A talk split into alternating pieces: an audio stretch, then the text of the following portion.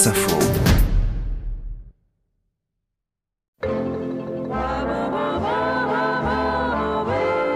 À Chicago, la convention du Parti démocrate s'est déroulée dans une fièvre égale à celle qui avait agité le Parti républicain.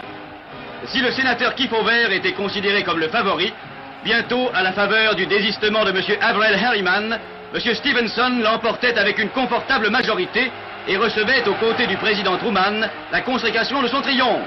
Le parti qui détient le pouvoir aux États-Unis depuis 1932 a maintenant désigné l'homme qui devra lutter contre le général Eisenhower en novembre prochain. La bataille s'annonce en effet très rude face à un héros de la Seconde Guerre mondiale. Et ce, d'autant plus que dans la guerre froide qui fait rage, la guerre de Corée est en cours pendant la campagne de 1952, face au général 5 étoiles se présente un intellectuel chauve au doux surnom de tête d'œuf et qui avait déclaré en 1950 Je n'ai pas l'ambition d'être président. Quand un démocrate lui avait demandé alors ce qu'il ferait s'il était investi, la réponse glaçante Eh bien, je devrais me suicider. C'est pourtant lui que le parti se choisit.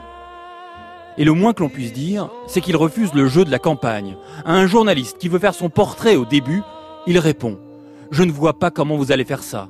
Ma vie a été, heureusement, tout sauf dramatique. Je ne suis pas né dans une cabane en rondin. Je n'ai pas dû travailler pour payer mes études. Je ne suis pas né dans la misère. Et il n'y a aucun intérêt à faire semblant que c'était le cas. Sa philosophie se résume à mieux vaut perdre les élections que fourvoyer le peuple, et il faut mieux perdre que mal gouverner. Et si vous ajoutez à cela le fait qu'il est divorcé, un drame pour un candidat, vous avez l'ingrédient d'une raclée annoncée. State after state slides securely into the Republican column. Illinois, Indiana, Massachusetts, New York, Ohio, Pennsylvania. The breaking of En novembre 1952, Eisenhower remporte haut la main la présidentielle et redonne la Maison Blanche aux républicains pour la première fois depuis 20 ans.